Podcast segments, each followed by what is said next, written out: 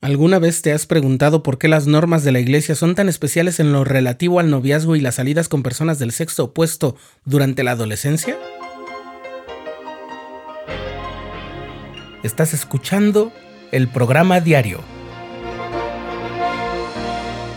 presentado por el canal de los santos de la Iglesia de Jesucristo de los Santos de los Últimos Días.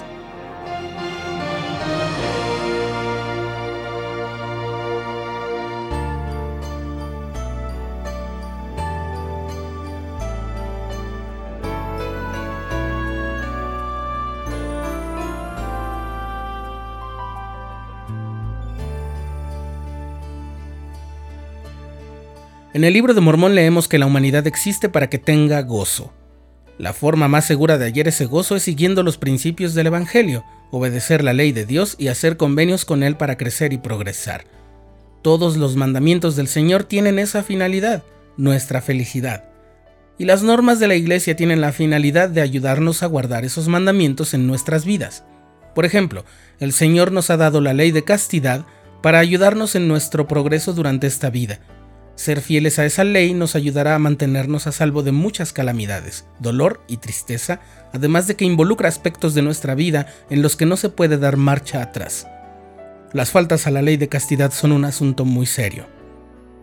Para ayudarnos a guardar la ley de castidad existen las normas de la Iglesia, que son disposiciones oficiales, recomendaciones e instrucciones específicas que al observarse generan en nuestras vidas un ambiente propicio para cumplir con la ley de castidad, es decir, nos ayudan a mantenernos a salvo. Cuando entramos en la adolescencia, nuestro desarrollo natural incluye que sintamos atracción e interés especial por personas del sexo opuesto.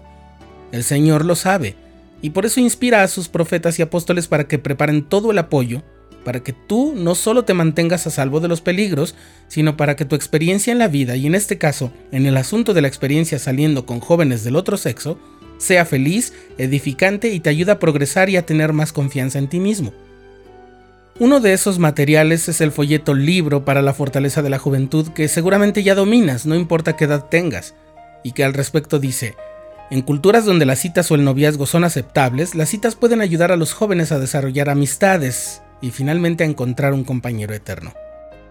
A los jóvenes de la iglesia se les enseña a esperar hasta por lo menos los 16 años para comenzar a tener citas y a salir solo con aquellos que tienen altos estándares morales.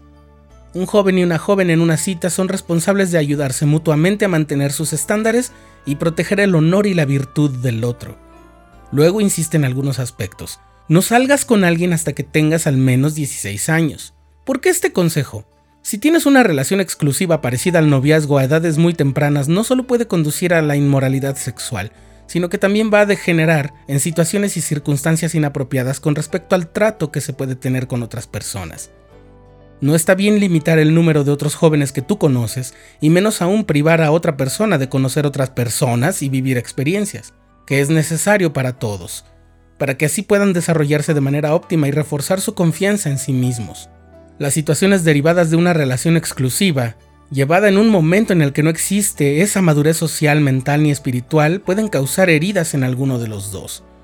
Pueden presentarse casos de intimidación, celos, comportamientos posesivos y que están cerca de las conductas adictivas.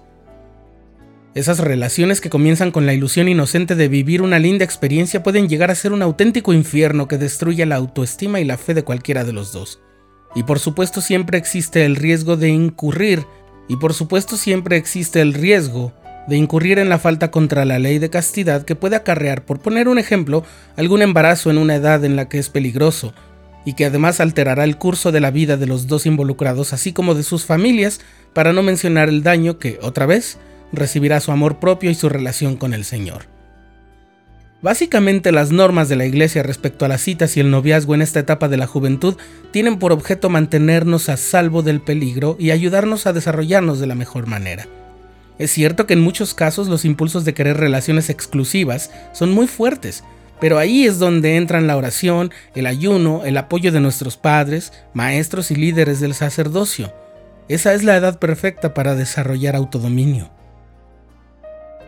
Por último, recuerda siempre hacer caso del consejo del presidente Monson. Mantén la perspectiva eterna. No pierdas de vista la meta de que algún día en tu futuro tendrás un matrimonio en el templo. No hay escena más dulce ni momento más sagrado como ese día tan especial. Pero antes hay que pagar el precio, hay que recorrer el camino y mantenerse a salvo.